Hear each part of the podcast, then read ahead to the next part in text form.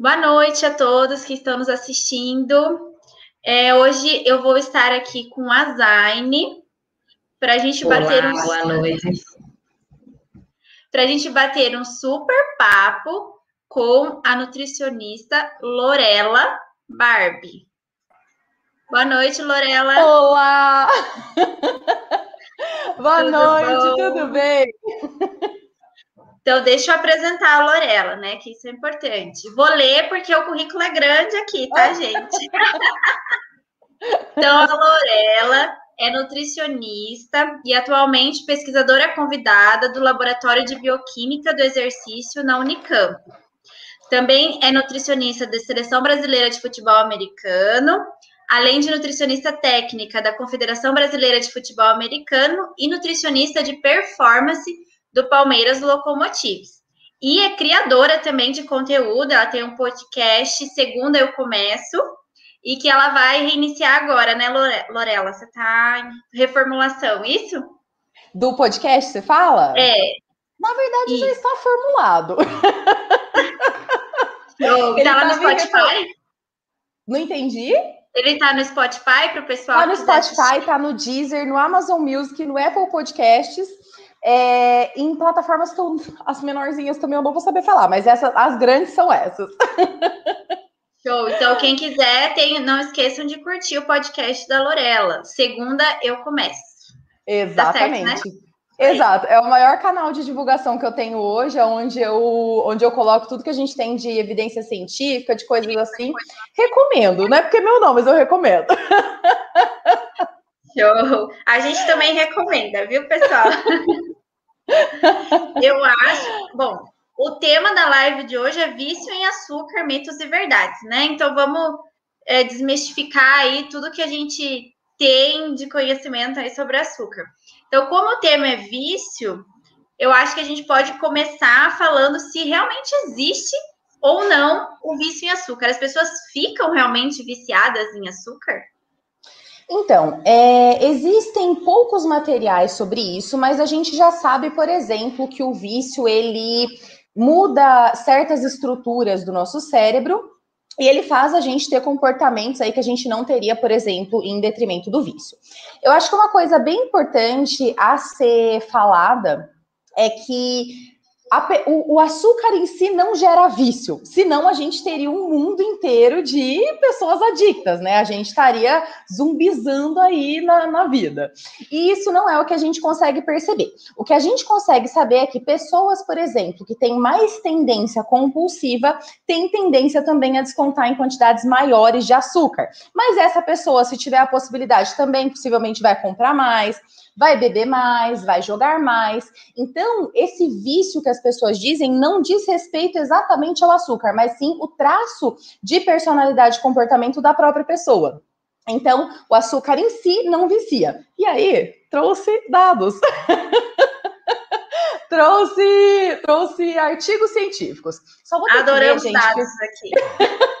eu vou ter que ler eles aqui porque eu não lembro de cabeça, mas temos todos aqui. Então vamos lá. É, a gente tem alguns estudos, obviamente que sempre em ratos, né? Porque acredito que um, um comitê de ética não, não deixaria ali você, por exemplo, é, fazer estudos com humanos, né? Você vai sair de um estado não adicto para um estado adicto, a gente não conseguiria fazer isso. Então, eles, o que, que eles faziam? Eles davam, eles, eles submetiam esses ratinhos, por exemplo, ao consumo de açúcar e ao consumo de cocaína. E os ratinhos iam primeiro na cocaína, perdão, iam primeiro no açúcar. E aí, para os grandes filósofos contemporâneos chamados youtubers, que não tem graduação nenhuma, mas tudo bem, eles falavam o seguinte: nossa, então quer dizer que açúcar vicia mais que cocaína, porque eles vão primeiro para o açúcar, né? Eles nem titubeiam, eles já vão direto. Só que aí o que aconteceu? Como esse estudo era um estudo muito bem controlado, eles conseguiram entender que esses ratinhos iam primeiro para o açúcar, porque o açúcar tinha um tempo de recompensa muito mais rápido. Então, o que, que acontecia? Quando você dava açúcar, é, o pico de recompensa acontecia em 0,2 segundos. E quando eles usavam cocaína, o pico de recompensa acontecia em 0,6. E aí, meus queridos, o que, que acontece? O rato, esse estudo não mostra é, vício em açúcar. Esse estudo simples, simplesmente mostra que o rato é um ótimo adaptado para pegar recompensa rápida. E o que, que acontece? Quando você, por exemplo, é, submete, ensina esse rato que se ele esperar o efeito neurológico da cocaína é mais alto, ele vai ser um pouco mais proeminente, a gente já consegue perceber que o rato para, ele começa a escolher cocaína. Então, quando ele é ensinado, por exemplo, que se ele esperar, ele vai ter os efeitos aí de vício mesmo, de, de estímulo da cocaína, ele espera. Então, aí a gente tem também os dados de um outro estudo Todos esses estudos eu estou usando porque foram usados como base justamente para falar que açúcar vicia. É, então era só mesmo uma questão de ler a metodologia, né? Se as pessoas lessem, elas já teriam visto que o estudo não falava isso, mas tudo bem. e aí, a gente tem, deixa eu achar aqui, tem um outro que é bastante interessante. É, cadê ele aqui? É, a gente sempre fala, em outras lives a gente já comentou disso também, de pegar o artigo, às vezes ler só o resumo ou só o título e já levar aquilo por verdade, né?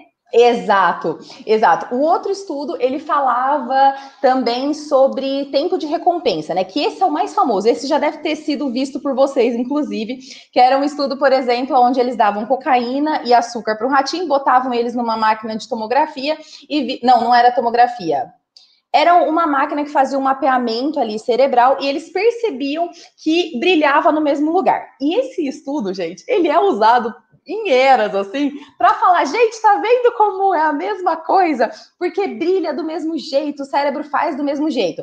Mas, basicamente, quando você abraça, também brilha desse jeito. Não quer dizer que você vai ser viciado em abraço, vai sair abraçando.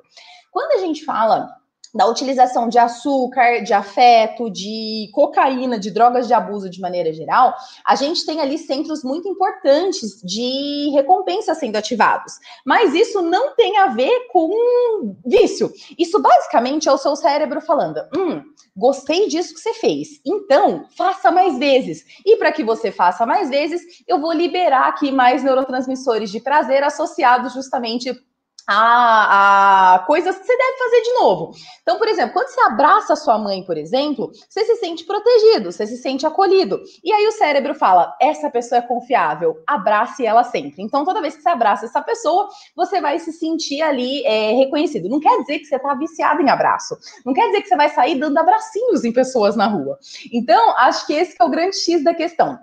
Quando um estudo mostra para mim que tem uma área cerebral que brilha quando eu coloco alguma substância, isso significa que tem uma área cerebral que brilha. Não dá para a gente ficar garantindo coisas. Você pode fazer inferências, mas você não pode dizer que aquilo é realmente viciante ou não, né? Então, não. para resumir. Ótimo. A resposta é não vicia. não vicia. Não tem estudos que comprovem essa, essa relação. Show, maravilhoso. Até porque é, eu escutei você falando uma vez, acho que no seu Instagram, que se fosse assim, a gente, tipo, a gente, é, se fosse comparado a um vício de cocaína, a gente, tipo, uma pessoa que é viciada, ela vende tudo em casa para ter aquela droga, tipo, ela, ela precisa daquilo, tipo, não, não se aguenta e, tipo, a gente não, não é que a gente pode ficar sem comer um chocolate, um doce, a gente não vai, tipo, ficar em crise de abstinência. Assim, até tem um pouco, né, de dor de cabeça, se você corta completamente. Sim, sim. Sim, é, é, exatamente essa questão ela me trouxe até muitos hates, inclusive, porque falaram que eu estava estereotipando o usuário de drogas. Porque realmente, gente, eu sou nutricionista. Me perdoa, dá, uma, dá um, um desconto. Então, assim, o meu conhecimento, ele é, ele é da, da profundidade de um pires nessa parte de dependência química. Só que aí, o que eu gostaria que as pessoas entendessem é justamente a parte fisiológica, que dessa sim eu posso falar. E aí, a gente, exatamente, você consegue ver, por exemplo, em pessoas que têm problemas graves de droga de abuso, você consegue perceber realmente que são pessoas que ultrapassam o, o, perigo de vida. Inclusive, tem um outro estudo que é. Nossa, esse, como que eu esqueci de falar desse, gente? Esse é muito legal. Esse estudo, ele mostrava que os ratinhos, quando eles tinham que escolher entre comer açúcar e levar um choque, então eles sempre comiam açúcar, eles adoravam açúcar. Só que quando eles tinham que escolher entre para conseguir o açúcar, eles tinham que tomar um choque, eles não iam mais. Então, quando o rato tem que escolher, por exemplo, entre o prazer dele e se machucar, ele não vai. Então, e se você, por exemplo, pegar um ratinho que é, é viciado em droga de abuso, quanto choque for, entendeu? Quanto choque for.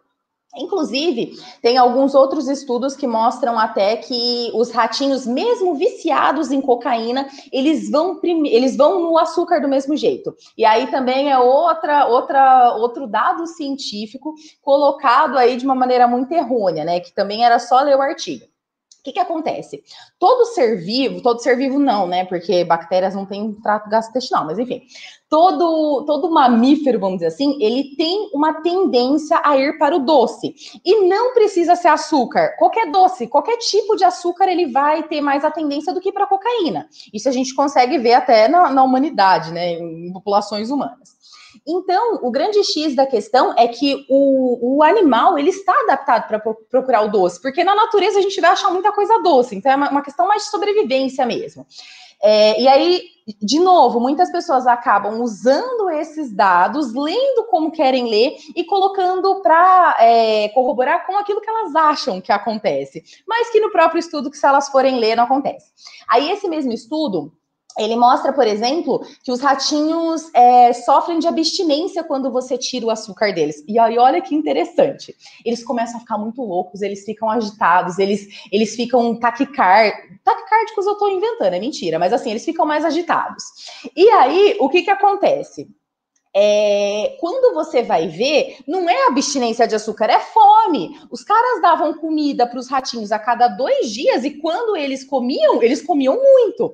Então, aquele comportamento não era proveniente de abstinência, ele era proveniente de fome. Assim como se você pegar um ser humano. Querida, me deixa cinco horas sem comer pra você ver. Eu, por muito menos, eu já estou nervosíssima, tretando com os outros, taquicárdica, entendeu? Então, o negócio é justamente que não, não era abstinência. Você falar que a abstinência, quando você tá dando, não tá dando comida, é muito cruel. E aí, quando você pega esses mesmos ratinhos e você coloca eles, por exemplo, para comer regularmente, com uma comida regular, com um, uma periodicidade da dieta, eles não têm mais esse comportamento. Eles não ficam mais fissurados no doce, porque não é uma questão de, ah, eu adoro doce. Ele fala, vou morrer, tô morrendo, me ajuda. Então, o grande X da questão é olhar a metodologia que foi feita. Agora você fala, Olha, eu não sei vocês, eu nunca passei dois dias sem comer na minha vida. Então, é, eu imagino que se eu passasse, eu ia sair de lá assim, ó, o próprio experimento psiquiátrico dito em pessoa. E aí, como você vai pegar o rato, que é um bicho preparado para procurar comida, e você não vai dar nada para ele, você vai falar que é vício em açúcar. Então, assim, é, os estudos em ratos, eles são muito, muito, muito importantes. Afinal, em rato, a gente consegue, por exemplo, ver coisas que a gente jamais conseguiria ver em humanos. Você não pode chegar lá e falar, pô, Vamos fazer um experimento com cocaína aqui? Você jamais poderia fazer isso. Então, você está fadado, por exemplo, a só fazer em animais. Mas é muito importante entender também que estudo de rato a gente não pode extrapolar para humano.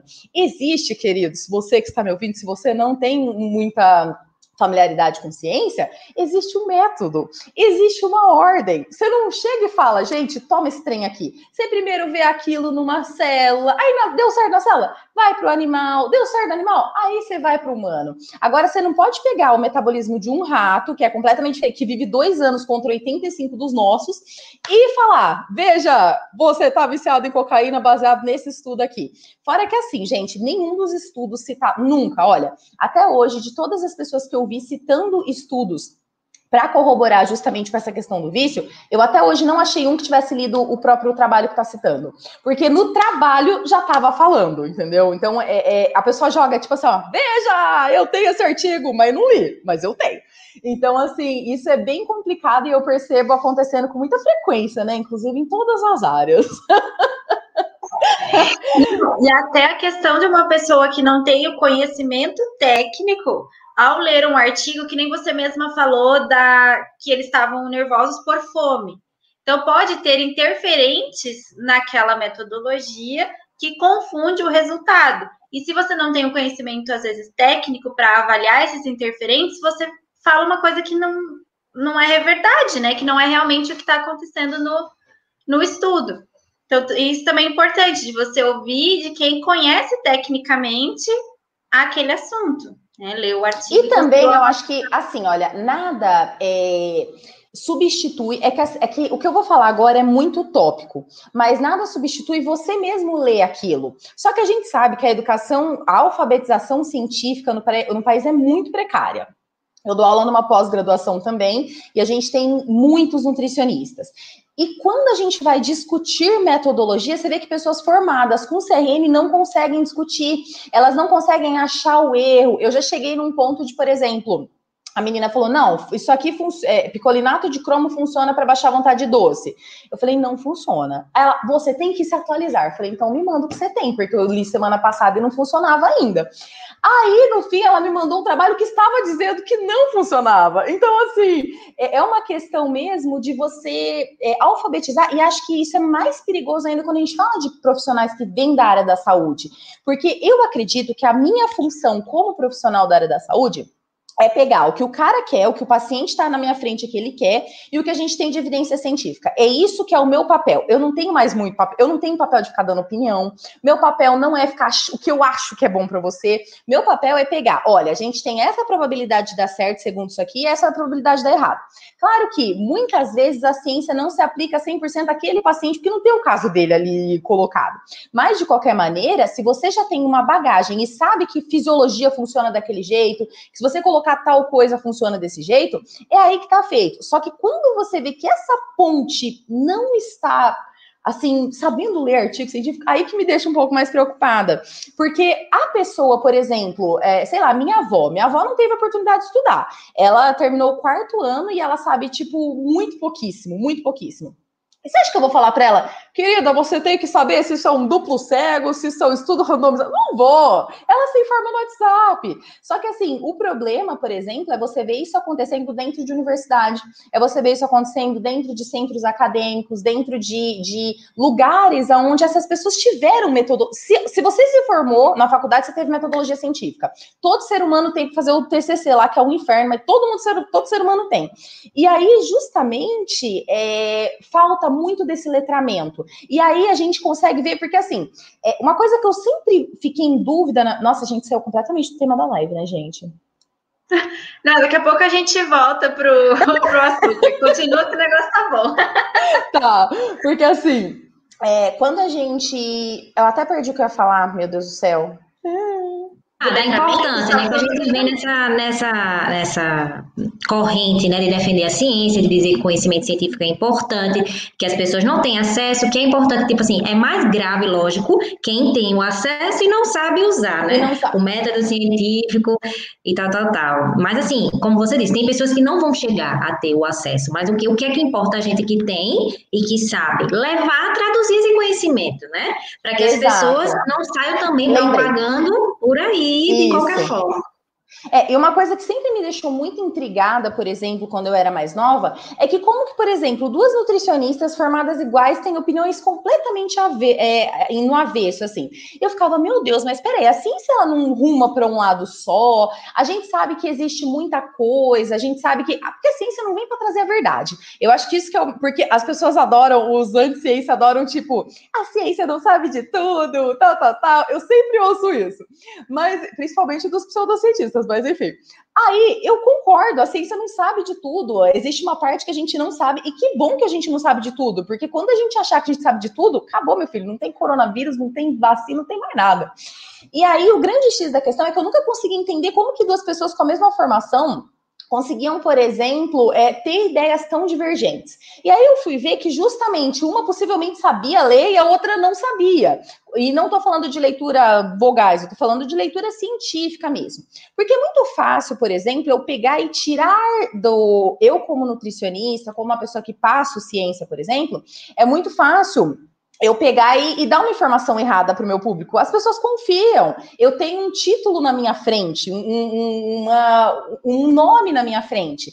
Então, esse é o grande X da questão. Sempre, não acreditem no que eu, Lorela, estou falando, nem no que as meninas estão falando. Se você tiver oportunidade, se você está aqui no YouTube, é um sinal de que você tem conexão com a internet. É um sinal de que você está letrado em algum nível. Procure também por você Sempre que possível, veja se a informação é verdadeira. Relê os artigos que estão sendo citados. Muitos artigos que as pessoas citam, quando você vai ver, eu fiz um, um episódio so, no, no. Preciso até pôr no podcast, mas eu fiz uma live sobre dieta de gladiadores. E nessa dieta de gladiadores foi quando eu falei assim: pá, meu Deus, isso é terrível. O cara tava falando atrás, ele tava falando assim, e atrás dele tava passando 19 milhões de artigos científicos. Aí, quando eu fui, eu parei a tela, porque eu sou encardida, parei a tela e fui achar coisa por coisa.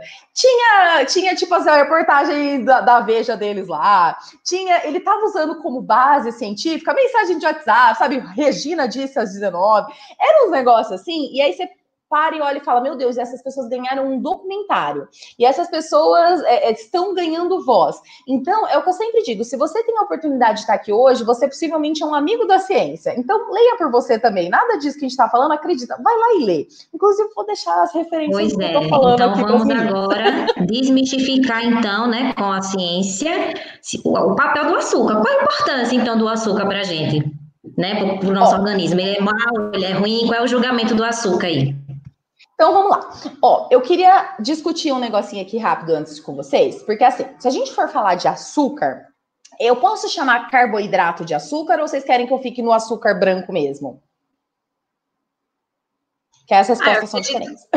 Acredito que sim, né? Eu acho que o pessoal vai entender se você falar carboidrato. Tá, então vamos lá. Porque assim, se fosse uma tese de mestrado, eu teria que dizer sacarose, mas como a gente está falando de público geral, acredito que fica mais tranquilo. Então, o que, que acontece? A glicose, ela vai ser a nossa moeda de troca para várias coisas. Ela vai ser, por exemplo, o que me permite fazer assim com a minha mão. É a energia da glicose que fez eu fazer assim. Então, a gente consegue fazer a manutenção do nosso sistema imunológico através do consumo de glicose. A glicose, ela tá fazendo toda a sinalização, aí ela tem sinalização hormonal, ela faz parte da síntese de massa muscular. É, tudo, tudo, tudo no seu corpo depende de glicose. E o que que acontece? É, por que, que essa pergunta ela, ela tem duas respostas diferentes? Porque a gente consegue viver sem açúcar tranquilamente, dá para viver sem açúcar. Ninguém está, meu Deus do céu, precisa. Até porque açúcar é uma coisa relativamente nova, surgiu na época medieval. Antes disso, não tinha açúcar. Então, a gente conseguia é, sobreviver com outras coisas. Só que Tirar o carboidrato de maneira geral, ele está ligado a um monte de problemas. Então, quando você olha, por exemplo, é, estudos que mostram, eles, eles fazem uma curva em nu, é muito engraçado isso. Porque daí o que, que acontece? Aqui tá gente que morre mais, e aqui tá gente que morre menos gente que morre menos. O que, que acontece? Quanto mais carboidrato ou menos carboidrato você come, mais você morre. Então, o ideal é ficar. E morte por todas as causas, tá? É, o ideal é, é ter o equilíbrio. Então, nem cetogênica e nem hiperglicídica. Então, assim, o grande X da questão é justamente saber em que fase que você tá, para você justamente conseguir fazer as escolhas certas. Mas, de maneira geral, o açúcar ele tem essa função principalmente estrutural no sentido de fazer várias coisas. Tirar o açúcar, chamando o açúcar de carboidrato, é um grande problema. O açúcar, aquele branco de mesa lá, não tem problema, você vai sobreviver tranquilo. Talvez a sua vida não seja tão feliz, porque não vai ter brigadeiro, mas é uma vida plena do mesmo jeito. Já que você falou aí do açúcar branco, açúcar refinado, a gente tem vários tipos de açúcar, né? Tem mascavo, demerara, orgânico, cristal e light. Uhum. É, explica para o pessoal qual a diferença entre eles e o, qual, se tem algum melhor para a gente usar no dia a dia. Tá, vamos lá então. O açúcar é todo açúcar vai ser uma molécula de frutose com uma glicose. Então, açúcar é açúcar. Vocês têm que partir sempre desse pressuposto. No fim do metabolismo vai virar isso. Então, o que que acontece? A gente vai ter fases de refinamento. Então, por exemplo, você estava lá na cana, essa cana virou melaço, do melaço virou açúcar mascavo. Quanto mais branco esse açúcar é, mais, mais processos de refinamento ele passou e maior a probabilidade dele ter alguns aditivos ali que vão é, para justamente branquear, para não ficar grudado, para não perder, tudo isso. E aí o que, que acontece? O mascavo ele é o mais rico em nutriente de todos. Então, ele é fonte de ferro, ele tem manganês, ele vai ter bastante potássio. Então, é um alimento que tem nutrientes. E quanto mais você vai passando até chegar no branco, o branco, por exemplo, tem absolutamente nada, nada, zero. Ele não tem nem traço, ele não tem nada. Então, o que, que acontece? Quando a gente pensa em, em melhor para a saúde, o melhor de tudo seria não adicionar. possível, comer aquilo que está ali na natureza. Mas, dentre as opções, quanto mais nutriente tem, melhor. O grande X da questão, que é sempre o que, o que a minha prática clínica me permite pensar, é justamente o seguinte: o açúcar mascavo, os pacientes costumam usar, é, usar mais para adoçar, porque o poder de doçura dele é menor. E aí eu sempre falo, tá, você vai usar um quilo do mascavo ou 20 gramas do branco. Porque daí também a gente não pode esquecer que açúcar é açúcar. Por mais que tenha nutriente, aquilo ali não deve ser só fonte de ferro. Pelo amor de Deus, se alguém estiver usando açúcar como fonte de ferro, tá ruim. então, o grande X da questão é, dentro de um contexto, tudo é possível. Só que o grande X da questão é, é, quanto você vai usar de cada coisa. Então, às vezes, é melhor usar bem menos do ruim do que usar muito do bom, que é o que geralmente acontece nas sobremesas fit, né? A pessoa fala, não, é pudim low carb. Ela chora o bambu, come um quilo daquilo ali. E aí, consequentemente, era melhor ter comido uma fatia da, da convencional, né? Então, o grande, o grande negócio é entender o contexto. Em nutrição, dificilmente você consegue responder uma pergunta. Isso é até meio chato para quem está assistindo, porque a, pergunta, a resposta sempre depende. Então, assim, depende de quanto você vai usar de cada coisa, depende do seu estado fisiológico, depende de muitas variáveis. Mas se eu pudesse dizer de uma maneira geral, pensando que todo mundo é saudável, todo mundo metaboliza bem glicose, todo mundo tudo, o mascavo seria melhor, mas não menos melhor que comer a banana. Pois é, ah. não, deu para entender, deu para entender, sim. Ainda mais assim, porque leva em consideração se a pessoa pratica atividade, né? Se é uma pessoa mais sedentária, tem todo um contexto, como você falou. Exato. Inclusive, eu trabalho com muito atleta de alta performance na seleção, é, no próprio Palmeiras. Então, o que, que acontece? Muitas vezes o açúcar ele é muito útil, muito útil mesmo. Porque, por exemplo, eu preciso de um negócio meio rápido ali que, que vá dar energia para o cara rápido, ao mesmo tempo ele não tem tempo para ficar digerindo uma coisa devagar. Então, é Ai, não vou falar marca. É geleinha, sabe aquelas que você compra no mercado esticadinha? É chocolate, é várias, várias paradas, mas nem sempre é, a, gente, a, gente, tem muito uma noção muito ruim das coisas. Na verdade, a gente tem estigma de muitas coisas. E o açúcar, pelo amor de Deus, tá, gente? Açúcar tá ligado a um monte de doença. Usem com parcimônios que eu vou falar. Mas o açúcar também foi um dos demonizados há algum tempo. É, mas, de maneira geral, tudo depende tudo depende de quando, como você vai usar. É, a resposta é Equilíbrio, é né? Exato. A resposta é Equilíbrio. é estar aqui no meio da curva, entendeu? É nem aqui, nem aqui. Eu, eu já ouvi falar, já que você falou essa questão do, do, da rapidez, né? De precisar da energia, que o mel, ele é tipo, dá mais rápido. Aí poderia ser um substituto. Como é essa questão do mel? É mais saudável? Pra, de maneira geral, é, o mel, ele vai ser. Se a gente botasse ele numa escala, porque ele é muito parecido com açúcar, muito. De composição, ele vai ter tipo 10 gramas de carboidrato a menos em 100 gramas. Só que veja bem, 10 gramas não significa muita coisa, porque você tem 94 contra 84. É, é uma diferença assim, tipo, os dois têm muito. O grande X da questão é que o mel, ele tem algumas fontes de prebiótico, então ele vai ajudar, por exemplo, a repopular a flora intestinal, que é o exato oposto do que o açúcar faz. E ele vai ter, por exemplo, alguns traços traços ali de vitamina C, tem potássio também, vai ter manganês também do mesmo jeito. É, se eu pudesse, de, só que aí tem também o lance do, do poder de doçura. É, é, tudo muito numa balança, porque se você, por exemplo, precisa adoçar um, uma caneca de 300 ml de leite com café, uma colher de sobremesa, a pessoa vai te agredir, entendeu? Ela não vai, não vai conseguir o efeito ali de, de adoçar desejado. Então, o grande X da questão é: o que, que eu sempre oriento? Se você fosse meu paciente perguntando isso, por exemplo, ela vai falar quanto você usa? Se você usar, por exemplo, quatro colheres por dia, vamos passar para três? Depois a gente passa para duas, depois a gente passa para uma, até você conseguir adaptar o teu paladar a não usar nada. E aí, o grande X da questão é que eu não vou ver esse cara sofrendo abstinência. Porque não vicia. Então, o grande Deixando claro, mais uma vez, não vicia. Exatamente.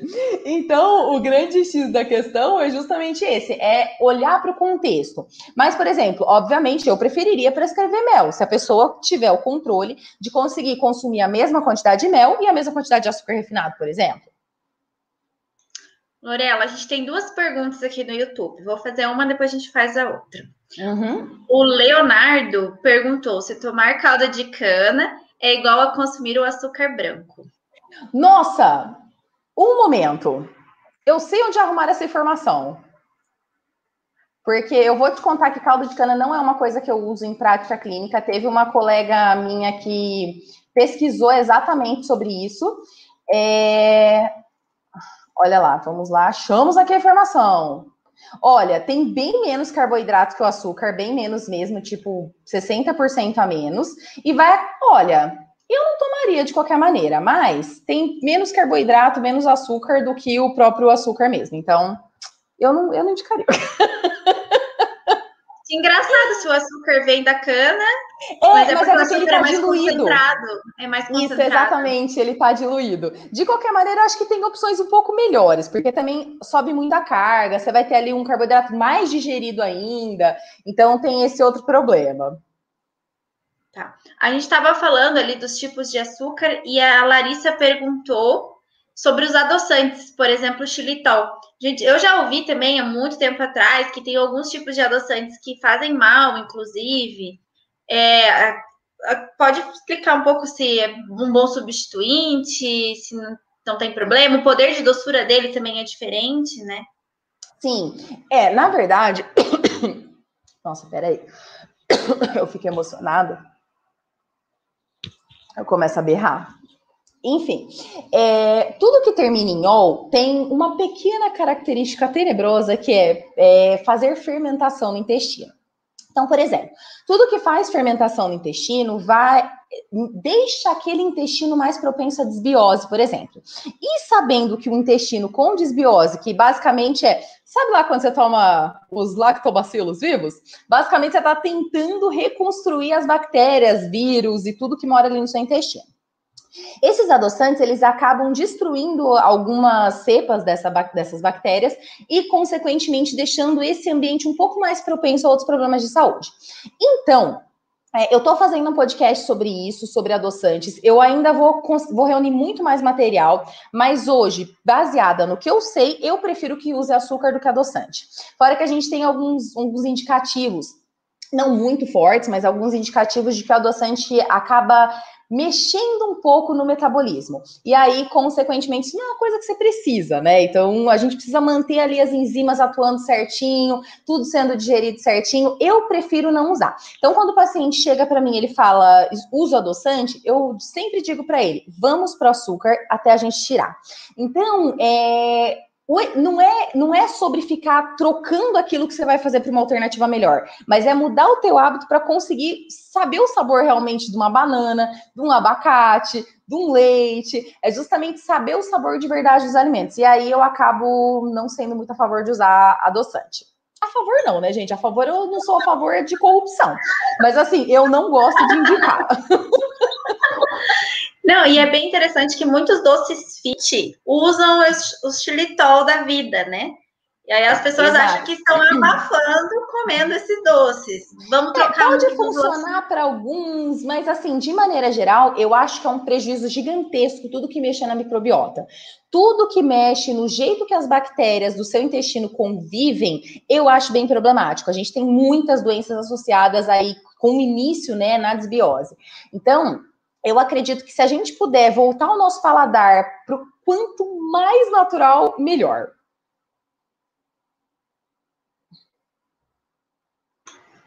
Zaine quer falar? Acho que você tinha aberto o microfone antes. Zaine. Tá, enquanto a Zaine se ajeita ali, eu vou fazer uma pergunta que está aqui no YouTube. Uh. A Paula perguntou sobre pessoas que salivam quando vem açúcar que ela tem duas amigas que cortaram doces da vida delas e todas salivam horrores quando vem e sente cheiro de açúcar. Já ouviu falar, é, Lorel? Olha, nunca vi esse, esse, esse relato, mas uma inferência, não é ciência, tá? É inferência da minha própria pessoa. É que elas têm vontade de comer isso. A gente saliva quando o nosso corpo entende que vai entrar alimento ali. E a gente não pode esquecer que a primeira digestão de carboidrato começa através da saliva ali da boca. Então, eu acredito que elas estão morrendo de vontade. que, por exemplo, quando eu vejo uma propaganda assim de um trem, tipo um hambúrguer, que é um trem que toca o meu coração mais forte, eu salivo. Olha, de falar, já estou com babinha, entendeu? Então, assim, eu acredito que seja muito mais referente à vontade que elas têm do que mesmo um sintoma físico. Tá, já que entrou nessa questão que elas disseram que elas, elas pensam que estão com esse sintoma porque tiraram o açúcar. Qual seria, né, a, vamos dizer, o que é que a pessoa sente se corta o açúcar? Tipo, a gente pode cortar drasticamente ou não, vamos é, paulatinamente, mas assim, quais são ah, os sintomas do nosso organismo? Hum. Se a gente tira, olha, eu acredito que num começo, assim, você vai sentir, é, tipo, dor de cabeça. Então, depende. Porque depende de quanto você comia antes. Então, por exemplo, se você é uma pessoa que saiu de comer duas tortas holandesas por dia para comer zero, você vai ter dor de cabeça. Teu cérebro estava acostumado a ter aquele nutriente sempre ali, agora não tem mais. Mas, vamos supor, você é uma pessoa que come dois Kit Kats por dia. Se você amanhã não comer, Nada, a vida segue. Talvez você vai ter raiva de quem está comendo do seu lado, mas a raiva não é por causa do chocolate, é só pelo outro que está comendo do seu lado, entendeu? Então, assim, Justa, é, de novo, o açúcar é uma substância que estimula centros de recompensa. Mas não tê-lo não quer dizer que agora você nunca mais vai ter a, a, o centro de recompensa ativado. Você pode fazer isso correndo, dando os amassos em seu cônjuge, você pode fazer isso comendo outras coisas gostosas, abraçando pessoas que você gosta, tendo conversas agradáveis. Se a gente, por exemplo, colocasse um, um fizesse um exame para ver a parte do cérebro que, que brilha. Quando eu assisto Mulan, vai dar também, mas isso não quer dizer que eu perco todos os meus dias assistindo Mulan. Então, o grande X da questão é justamente esse: causar é, é, uma sensação de. Oh, meu Deus, acabei de falar essa palavra. Oxi. É, causar a sensação de prazer não significa que aquilo está atrelado a vício. Porque, na verdade, o açúcar é o carboidrato. É como a gente disse, a gente, a energia, na verdade, é o carboidrato. E onde é que a gente encontra, na verdade? Vamos fazer essa, essa diferença para as pessoas entenderem bem. Certo, vamos lá. Açúcar, açúcar mesmo, a, a, sacarose, a gente vai encontrar na cana, a gente vai encontrar no mel, na beterraba também. Mas carboidrato tá em tudo na manga que você come, no pão que você busca, na, no leite que você toma, no queijo que você come, é, no, nas nuts que você come. Então, assim, em tudo a gente vai ter carboidrato. Justa, e aí entra uma outra questão, pensa só. Na natureza é muito mais fácil a gente estar exposto a carboidrato do que ao resto. Então, por exemplo, se a gente. Eu odeio fazer analogia com, com o Homem das Pedras, tá? Mas assim, só para vocês entenderem, eu acho que a gente evoluiu muito, mas enfim. Se você estiver andando lá na.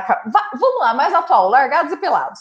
Se você estiver andando largados e pelados, vai, é muito mais fácil que você ache ali na natureza um pé de fruta do que numa escassez de energia, numa, numa quantidade muito baixa de energia, você mate um bicho. Então, é uma questão de facilidade mesmo. Nosso corpo é muito, ele é muito adaptado para achar e usar o carboidrato. Tanto que a gente sabe que o sistema nervoso central depende de glicose para viver. Então, é, se você não tem glicose, é, você basicamente não tem vida. Tanto que o nosso corpo, ele, ele é tão dependente da glicose que ele tem a capacidade de gerar glicose numa, numa escassez a partir de gordura, a partir de proteína. A gente chama isso de gliconeogênese para quem quiser pesquisar aí depois.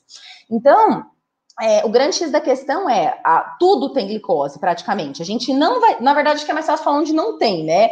Então, nos olhos, por exemplo, eu sempre falo no consultório que é que é meio perigoso falar isso aqui porque vai aparecer para muita gente. Mas enfim, o que não vem do bicho, o que não vem de óleo, geralmente é carboidrato. Então, assim, é, tudo, tudo, tudo vem carboidrato. Massas, pães, frutas, legumes, é, lácteos também. Então, tudo tem carboidrato tudo mentira, né? Exceto o que eu falei aí. Então, necessariamente, a gente pode viver sem o açúcar, açúcar, açúcar, né? Que a gente tá falando, que é o mascarão, porque a gente tem outras fontes de termos o carboidrato, né?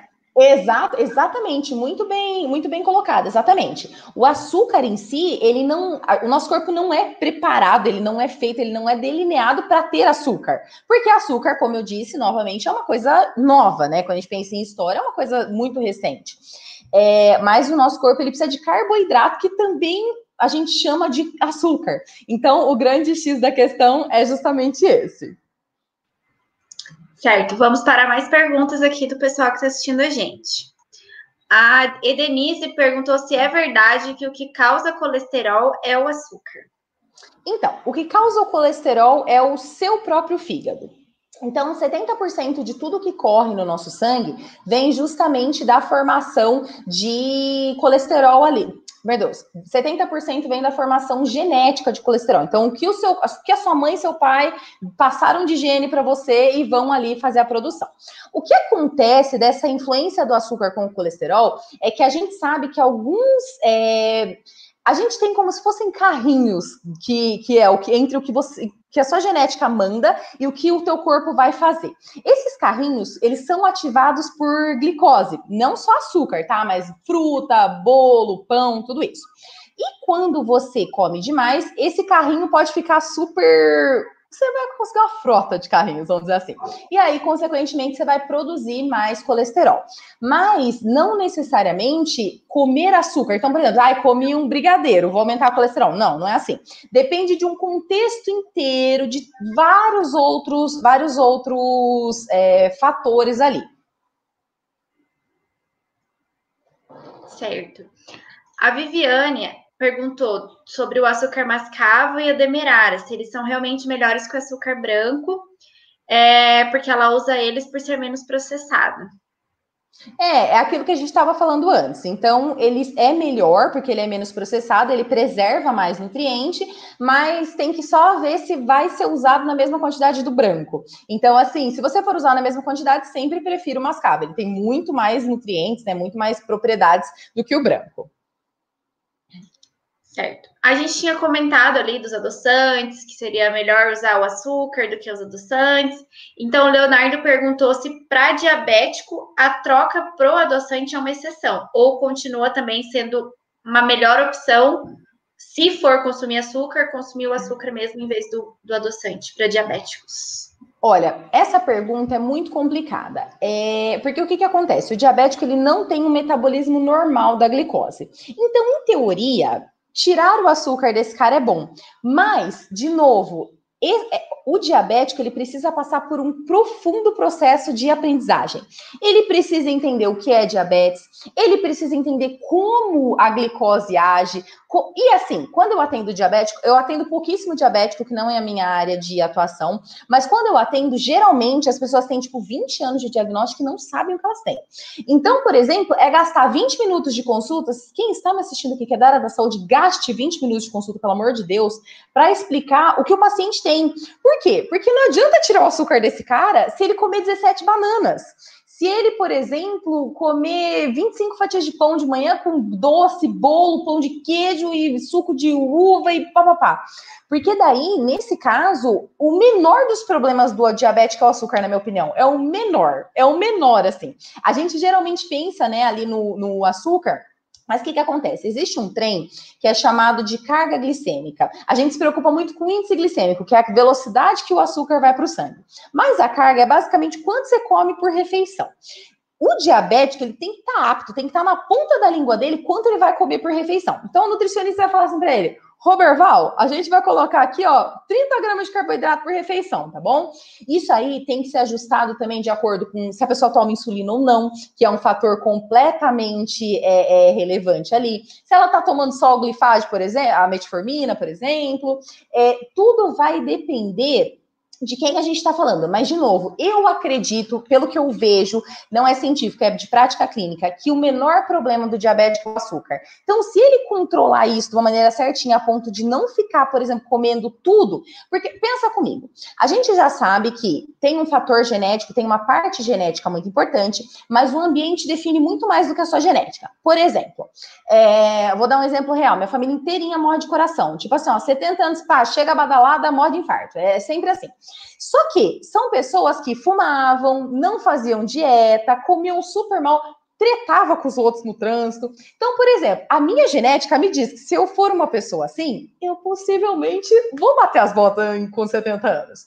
Mas a minha genética não define quem eu sou. Então, por exemplo, eu nunca fumei, eu não consumo bebida alcoólica, eu faço exercício físico, tento sempre que possível não brigar. Então, assim, quando a gente muda o nosso. A gente, ninguém está fadado geneticamente. E aí, voltando para dar o gancho lá. O diabético geralmente é uma pessoa que não teve muita noção de como fazer para se prevenir. Ou se teve, por algum motivo, não conseguiu fazer o que tinha que fazer. Então, ele possivelmente, claro, tem a parte genética, mas possivelmente é uma pessoa, por exemplo, que consome mais carboidrato, que tem outros hábitos associados, porque não dá para falar que é só do carboidrato, às vezes a pessoa ficou sentada no sofá a vida inteira, ou bebeu muito, ou fumou muito, ou tem vários. É, é multifatorial essa doença. Então, é, essa pessoa, ela precisa passar por um profundo processo de educação, porque o menor, se você tirar hoje o açúcar de todos os diabéticos, você não resolve o problema deles. Não, eu, eu posso te garantir, se você for lá e, e, tirar o açúcar da casa de todos os diabéticos, não vai resolver o problema deles. Porque vai continuar tendo pão, vai continuar tendo sobremesa, porque ele não entende, vai continuar tendo frutas sozinhas, isoladas no meio da manhã. Então, assim, vai continuar tendo porque ele não entende o que está se passando no organismo dele. Então, de novo, só o caminho para a salvação é a educação. A gente tem que parar e explicar para essas pessoas é. como funciona. Pois é, porque ele, na verdade, tem que consumir a quantidade de carboidrato que o organismo dele vai ser capaz de depurar, né? Seja sozinho, seja com a ajuda da insulina, é tudo isso, é esse equilíbrio que ele tem que encontrar, né? Exato, exatamente. Uhum. Vamos para a próxima pergunta aí, Rô, do YouTube, da Ingrid Souza. Como o excesso de consumo de açúcar pode alterar a filtração glomerular renal? Não faço ideia, Ingrid. Não faço ideia. É, eu preciso ser sincera com você, eu me comprometo a estudar isso, porque a parte renal, ela não faz parte da minha prática clínica. Eu sei no máximo ali depuração de creatina, essas coisas assim. Mas eu me comprometo a estudar. Vou só te pedir uma gentileza. Entra neste link aqui e manda para mim: Oi, sou a moça da depuração, da, da, da filtragem renal. E aí eu vou procurar e te mando, pode ser? Fechou. A Pri, acho que é Priscila, a hum. Prioriza perguntou como lidar com açúcar na TPM. Uma boa pergunta. Olha, eu vou te dar assim uma técnica milenar que é coma, não tem problema. Se você ficar, por exemplo, a menos que você tenha problemas de saúde, não é mesmo? Aí é melhor evitar. Mas, por exemplo, na época da, da TPM, a gente acaba tendo mais vontade de comer doce, principalmente porque alguns neurotransmissores, principalmente aqueles de felicidade, alegria, satisfação e bem-estar, estão mais baixos. E aí, consequentemente, a gente quer fazer isso o quê? Primeiro, gritando com alguém, segundo, brigando com esse alguém, e terceiro, comendo chocolate. Então, é, não adianta, por exemplo, a gente achar que a gente vai ficar igual o mês inteiro. Aquele negócio de foco, força e fé tinha que sumir do planeta, porque não existe isso quando existe hipotálamo. Mas enfim, seu cérebro manda em tudo. Então, o melhor jeito de tirar a vontade de comer doce é comer doce. Porque, por exemplo, quando você tira a culpa que, ai meu Deus, eu não posso porque eu não sei o que lá. Querida, você vai comer quilos, oceanos, é aí que você vai comer. Então, se você entender, se você se conhecer e você souber que o seu corpo ele está te pedindo naquele momento, taca ali pau, José. Então, assim, é, você tem que se conhecer e saber se aquilo ali que você está passando, por exemplo, é um momento de, ai meu Deus, eu preciso porque eu tô de TPM. E aí, nesse caso, a recomendação é: se você não tiver problema de saúde, coma, não tem problema. Isso vai acontecer uma vez por mês, isso vai acontecer esporadicamente. Quanto menos culpa você conseguir associar a sua alimentação, menos você vai querer comer. Porque veja só que engraçado que acontece. Aí você tava lá, você queria comer uma paçoquinha. Aí você falou: não, não vou comer uma paçoquinha, porque não pode, porque tem açúcar, porque eu sou dieta. Mas, por, porém, contudo, todavia, eu posso comer uma maçã. Aí você vai lá e você faz uma maçã com pasta de amendoim, porque você viu que é fit. Aí você come duas maçãs com pasta de amendoim. Aí você falou: nossa, mas não era isso ainda, viu? Aí você vai lá e fala assim: não, vou comer um pão com requeijão que é saudável. Aí você vai lá e come um pão com requeijão. No fim, você comeu 20 mil calorias no dia. Sendo que você podia ter comido 92 da paçoquinha. E aí você tinha acabado com isso logo. Então, o grande X da questão é normalize sentir vontade, porque a gente sente vontade mesmo. Assim como a gente tem que lidar com todas as vontades da vida da gente. Mas, se tiver com vontade, for uma coisa pontual, depois a gente vai até falar sobre as quantidades adequadas. Mas, por exemplo, eu tenho paciente que tem chocolate todo dia na dieta. E eu estou, estou matando essa pessoa? Não, a OMS, OMS deixou. A gente sabe quanto a gente pode. Eu sei em qual momento eu vou colocar isso. Eu sei em, com que, em que quantidade, com que, que eu vou pôr junto. Então, assim, é, não se culpe tanto de ter vontade, porque quanto Quanto mais culpa, menos dá certo o processo. A gente sabe que culpa gera vários, vários, vários problemas. Os meus pacientes que têm muito problema com alimentação geralmente são muito associados, tem muita culpa associada a comer pão. Quando eu boto pão francês, a pessoa tipo, oh, oh mas meu Deus, pão francês. Exa gente, exatamente, pão francês dentro de um, de um contexto saudável é saudável também. Não existe nada que não é saudável dentro de um contexto saudável. Então come. Toca ali pau.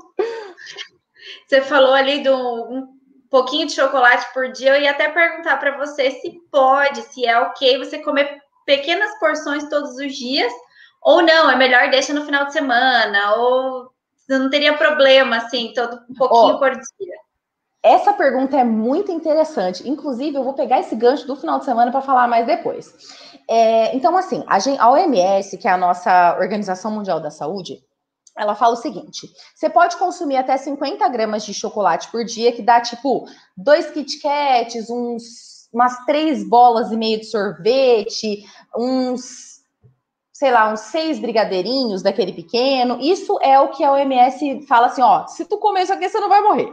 Só que ela recomenda que a gente coma 25, ou seja, metade disso. Mesmo assim, dá para ter um Kit Kat ali na sua vida, entendeu? Dá para você ter uma bola de sorvete, dá para você ter um brigadeirinho. E isso não é associado, por exemplo, a doenças, a morte por todas as causas, a diabetes, a descontrole de peso, tudo isso. A inflamação, principalmente, que é uma coisa que a gente fala demais, né? Então, é, é preferível, inclusive, vou até pegar esse gancho do final de semana, que esse é um comportamento que já vem incrustado na gente. A gente que é gera, geração é, Woman's Health, a gente é dessa geração do tipo assim, emagreça muito rápido. E aí, o nosso final de semana, ele vira realmente, assim, um evento, vira um, um Oscar. E aí, o que, que acontece? Esse comportamento, ele é muito dolorido, porque o que, que acontece? Se eu falo, não, final de semana você pode comer, por exemplo, doce, você quer comer o doce, come no final de semana, eu esperarei na segunda a sexta, vou contar os minutos para chegar a sexta, 23 e 59, para eu poder comer. E aquilo, como é um evento, como aquilo é uma novidade, eu tenho a tendência de comer muito mais. Eu tenho a tendência de fazer uma hiperfagia daquilo. Que é justamente, deixa eu pensar, é, já sei, vocês já foram no restaurante que vocês não podiam pagar antes? Eu, por exemplo, eu sou de uma família de proletariados, nunca tivemos muitas posses. E aí, quando eu comecei a ganhar dinheiro, eu falei assim: hum, vou em tal restaurante. E quando eu fui nesse restaurante, eu comi tudo que eu podia. Isso era um comportamento saudável? Não, porque não foi nem prazeroso para mim. Porque eu, eu só comia porque eu falava, agora eu posso! Então, basicamente, quando. Aí, vamos supor, agora, por exemplo, você tem mais dinheiro, você consegue ter uma vida um pouco mais confortável se você sabe que você vai voltar para aquele lugar um dia, que você tem a condição de pagar aquilo lá um dia, você vai comer o quê? Só o que você queria. Você vai comer um pedacinho de cada coisa. Então, consequentemente, a comida ela não pode ser um evento. A comida ela tá para nos servir e não o contrário. Pensamento, porque daí isso gera até um pensamento meio obsessivo. Eu espero não entrar na área da psicologia, que não é minha intenção, mas por exemplo, entra até num, num pensamento muito obsessivo do tipo assim, ai, não, não posso comer, tem que esperar o final de semana. E o que, que, acontece no final de semana? O, o, cérebro funciona igual, o fígado funciona igual, o rim é a mesma coisa. Ninguém, ele não sabe que é final de semana. Então, esperar o final de semana para ter uma dieta prazerosa é o segredo para ter uma dieta ruim. É o segredo, por exemplo, para você ter uma dieta que vai te levar a compulsão, a pensamentos de hiperfagia, tudo isso. Então, colocar essas. Se você sabe que você pode, e acontece uma coisa incrível, olha, outra adendo aqui. Toda vez meu paciente chega e fala para mim: ai meu Deus, eu preciso comer chocolate todo dia, todo dia eu como, eu sou viciada em chocolate, eu sou não sei o que lá Falo, beleza, cara, vamos botar chocolate aqui todo dia. Eu boto lá 25 gramas no almoço, 25 no jantar. Sabe o que, que esse cara volta para mim no mês que vem? Ele fala assim: ai, você não acredita que eu nem tô comendo? Eu comi uma vez, eu como uma vez ou outra, e antes eu não podia ver o chocolate. Agora, tira o chocolate desse cara para você ver. Ele vai sair de lá, ele vai comprar, sabe aquelas barras da Milka, assim, que é um, um tijolo? Ele vai comprar aquilo lá e vai comer, entendeu? Então, assim, o grande X da questão é justamente a restrição ela vai levar à hiperfagia, a gente sabe disso. Isso a gente pode ver em vários comportamentos da nossa vida. Então, justamente pode ter isso na sua dieta, deve ter, principalmente se você gosta muito, porque não pode ser um evento. A alimentação não pode ser um evento, ela tem que ser uma coisa que você sempre tem ali. Maravilhoso. Tem até o comentário ali da Larissa falando que está se vendo nesses exemplos. E eu também me vi um pouquinho nesses exemplos. Apesar que eu não me mato de comer doce no final de semana, mas eu deixo só para o final de semana. Sim, mas Roberta, você sabe que não é só você. Todo mundo foi criado assim. E eu demorei muito para entender que não era assim, porque na graduação eu aprendi que era assim também. Então o que, que acontece? Na graduação eu vi que, por exemplo, se você tivesse que liberar, que você liberasse no final de semana. A graduação de nutrição se você não faz terapia depois dela, você sai levemente ditadorzinho, porque você sai para padronizar as pessoas. Então, o que que acontece? É, você tem, primeira coisa, gente, se tem um nutricionista de formação, que é a primeira coisa que você vai fazer. E se você conhece um nutricionista de formação, você vai falar isso para ele. Primeiro dia de colação de grau, você colou grau no dia 1 de janeiro, no, no dia 1 de fevereiro, no dia 2 de fevereiro você vai estar marcando terapia. E aí, o que, que acontece?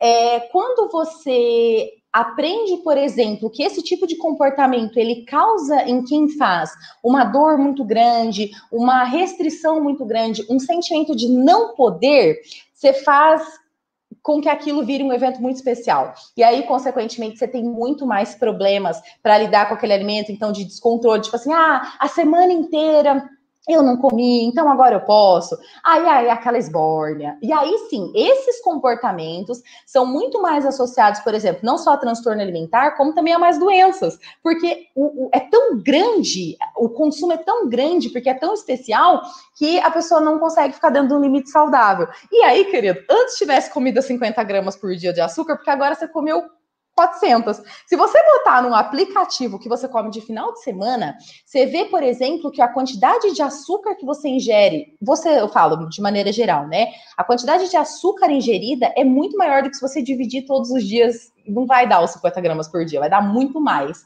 Então, o grande X da questão é justamente englobar. Procura um nutricionista, cara. É esse que é o X da questão. Para que ele faça isso para você, para que ele consiga juntar isso com você. Porque também não é assim, ah, vou botar o chocolate no meio da tarde, três horas da tarde. Não, tem todo um esquema, um estudo em volta disso, mas dá para ter. Acho que esse é o grande X da questão. Não existe nada proibido nesse mundo, a menos aquilo que não está na lei, né? Se não está na lei, aí tá ruim. Legal. Acho que a gente tem uma última observação, uma pergunta ali do YouTube. Também já está batendo nossa uma hora de live, que passou tão rápido, foi tão pouco, a gente nem percebeu. é sobre centro de ativação. Hum. Esse centro de ativação, então, seria como se fosse dar bala de gratidão quando os animais fazem um show, alguma coisa, por exemplo, você treina o um animal e aí você dá uma, hum. uma recompensa. É, seria isso o centro de ativação? Acho que acho que não, né? Você consegue explicar de novo tipo, tipo É que eu acho que é a recompensa, né, que ela tá falando, não o centro de ativação. É, porque assim, ó, Deixa eu ver se eu entendi a pergunta. A, é, a, comparação é entre o centro de recompensa do nosso cérebro e um adestramento? Mais ou menos isso, né? É, acho que sim. Uhum. Olha. Aquela agora... recompensa que você dá quando você adestra um animal, por exemplo, né? Isso, tá. Olha, embora eu fique muito mais amorosa com o meu namorado quando ele me traz chocolate, eu acredito que não tem nada a ver uma coisa com a outra. Porque o que que acontece? Quando você tá falando de adestramento, você tá falando de comportamento. Então é basicamente desce, sobe, não coma, vem aqui, e aí você recompensa porque o cachorro. Eu não sei falar sobre o sistema cognitivo de cachorro, mas enfim, é, eu, eu acredito que seja justamente para ele associar. Tipo, olha, ficou mais fácil de comer se você rolou, se você pulou. Já quando a gente fala de humano, a gente tá. Porque possivelmente essa, essa, essa bala de gratidão, né? Ela ativa também o centro de recompensa nele. O que eu quero dizer é que É, várias coisas ativam o centro de recompensa. Várias coisas ativam, muitas, muitas. Às vezes, pintar o cabelo e falar assim, meu Deus, estou gatinha, ativa o centro de recompensa também. Nosso corpo é baseado em centro de recompensa. É por isso, por exemplo, que você trabalha o mês inteiro para pegar o salário, porque o salário ativa seu centro de recompensa. É por isso que você se arruma para fazer uma live, porque a hora que você olha na, na, na câmera, você fala, meu Deus, estou uma sereia. Então, o grande X da questão é que tudo é baseado em centro de recompensa. Só que é, eu não acredito que você consiga moldar comportamento com doce. Então, tipo assim, ah, tira a toalha da cama, boy, magia. E aí você manda uma bolacha para ele. Eu acho que não funciona muito assim. O centro de recompensa existe nos dois, nos dois casos, mas o comportamento ele não é ligado ao à recompensa em comida. Ficou claro? Ficou meio na minha cabeça, tá um pouco embolada essa resposta. Não, eu entendi. Você quis dizer que o comportamento humano ele não pode ser é, modulado pela recompensa do doce, né? uhum. né? Foi isso, né? Isso. Você vai ver, por exemplo, pessoas que chegam em casa e comem o doce depois porque é, é, associam alívio. Mas eu acredito que, se eu entendi bem a pergunta, você não consegue modular comportamento com, com comida. Tá, eu sei que a gente já tá chegando na, no horário, mas sim, vou fazer mais uma pergunta. Claro, claro. Uh. tá tão bom. Então, acho que você comentou ali das frutas, é, essa questão que a gente tem muito na ideia, assim, ah, não tô comendo açúcar, vou comer uma manga inteira, duas mangas inteiras no dia. Então, fala um pouco, explica um pouco essa questão do açúcar da fruta e, a, e que e se realmente tem esse problema, se ah, vou comer um monte de açúcar de fruta ou eu posso substituir, como é que funciona essa questão? Ó, então, na verdade, açúcar vai ser sempre açúcar, como eu, a gente falou lá no começo. O grande X da questão é o que você escolhe carregar junto com esse açúcar. Então, por exemplo, se você escolhe comer um caramelo, que ele é um açúcar derretido, você está ingerindo ali caloria e açúcar é, e glicose. Quando você escolhe uma manga, você está ingerindo ali vitamina A, fibra, é, água, glicose, frutose e também as outras coisas que, que vêm junto. E aí, essa, inclusive, é uma dúvida que eu sempre recebo quando eu abro caixinha de pergunta no, no Instagram, que é a seguinte. Então, se, se, a gente pensa em calorias, se coisa, se alimenta tudo igual, por que, que eu devo me alimentar saudável? Justamente pelo que vem junto com essa, com essa caloria. Então, se você está falando só de caloria, tipo dieta flexível, você pode, você vai emagrecer talvez comendo um hambúrguer. Só que é dele que você precisa? Para o seu sistema imunológico se manter bem, é só do que está ali no hambúrguer que você precisa? Se, se você, você pode comer de creme de avelã se fazer dieta e emagrecer, mas é só isso que você precisa? Então, o grande X da questão é: açúcar é sempre açúcar. O da manga é igual, o do, da cana é igual, o do mel é igual. Só que o grande X da questão é o que vem junto com esse, com esse açúcar. Qual, qual, o que, que vai tá junto ali? O que de vitamina tem junto? O que, o que de interesse vem junto? Não necessariamente só o açúcar, né? Porque açúcar é sempre açúcar. Não, eu acho que fechou bem essa, essa finalização. Foi, ótima para finalizar, porque para a gente entender que é importante o açúcar associado aos outros né, nutrientes e quem mais é, é como é que passo, como é que eu posso falar, apto para dizer para a gente como equilibrar, se a gente tem dúvida, é um profissional, nutricionista, né? Se você tem Sim. dúvida, ele vai lhe dizer com toda a expertise o que você comer, na hora que você vai comer, para você né, se alimentar saudável e não fazer, como você falou, as restrições. Não é preciso, né? Ficar, meu Deus, não vou comer um chocolate. Não é assim, tudo com equilíbrio. E procurem, né, gente, um nutricionista para comer saudável e ser feliz. Exatamente. é, inclusive. É, até para é bom pegar esse gancho para deixar bem claro que só o nutricionista pode prescrever dieta. É ilegal todo nutricional que prescreve dieta. Nutrólogo pode? Não. Endócrino pode? Não, também. Ginecologista piorou. Então, assim, ninguém, além do nutri... O nutri o nome dessa pessoa tem que estar seguido por um CRN de nutrição. Por quê? Porque é o nutricionista que vai estudar durante quatro. Gente, vocês não fazem. A gente estuda cocô, sabe assim, várias paradas. Então a gente estuda coisas assim que vocês nem imaginam para saber se tá bom ou se tá ruim.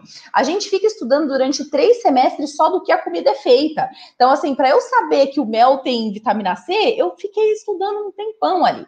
Então, justamente, para você saber quanto você pode comer, se você pode comer, em qual horário você pode comer, como litigar ali os efeitos disso, é, mitigar, aliás, enfim, é, você tem que ir no nutricionista. Então, é, precisa procurar um bom profissional. E aí também, de novo, gente, não é porque tem no, não é porque tem diploma que é bom também. Usa senso crítico, tá? Dá uma olhadinha lá, vê se aquela pessoa se faz sentido o que ela fala, vê se pessoas que você respeita estão ali falando mais ou menos igual, né? Então é isso. Se precisar de qualquer dúvida relativa à nutrição, procure um nutricionista. Eu não acredito que tem ginecologista prescrevendo dieta. Minha filha, ele já tem é, oftalmo prescrevendo dieta. Aí um dia eu mandei o seguinte, porque ele veio me questionar ainda, né, do negócio. Eu falei assim, querido, você estuda córnea, me respeita. O que, que você sabe sobre nutriente? Me, me ajuda, sabe? Não acredito numa coisa dessa. É um desacato, mas tudo bem, né? É a vida. Pois é, então vamos, né, encerrar, agradecer demais, aprendemos horrores com a Lorela hoje e obrigada por estar aqui dividir um pouquinho do seu conhecimento com a gente. Desejamos, né, muitos clientes que eu digo para atender as pessoas para que elas se alimentem de forma, né, que sejam felizes comendo, né? E é isso, desejamos sucesso. Estamos aqui sempre, né, como espaço né, para a gente conversar, bater um papo e divulgar conhecimento e ciência. Obrigada. Quer deixar sua mensagem? Obrigada. Muito obrigada, fiquei muito feliz pelo convite, né? A gente conversou em janeiro, mas já chegou tão rápido. É, eu quero muito agradecer por vocês me darem esse espaço. É muito importante todo espaço que a gente conseguir levar para pessoas diferentes, né? Que a gente tem de realmente evidência científica. Eu fico à disposição no meu Instagram, caso vocês queiram mandar alguma mensagem, alguma coisa assim. Os dois dos artigos eu também vou deixar aqui com as meninas. E é isso, gente. Muito obrigada e procure como diria Tebilu, busquem conhecimento. Essa frase eu roubei da Lei, minha amiga. Isso mesmo. Então, a gente queria agradecer a todo mundo que assistiu também, que acompanhou a live, além de agradecer a Lorela, claro. E, e deixar avisado que fica gravada a live aqui no YouTube. Então, vocês passem para os amigos que não puderam assistir ao vivo, passem para os conhecidos também é adquirir o conhecimento, como eu sempre falo no final, conhecimento é sempre muito importante. Então é isso, pessoal. Boa noite e até semana que vem. Ó, deixa eu só dar, falar o que, que vai ser semana que vem.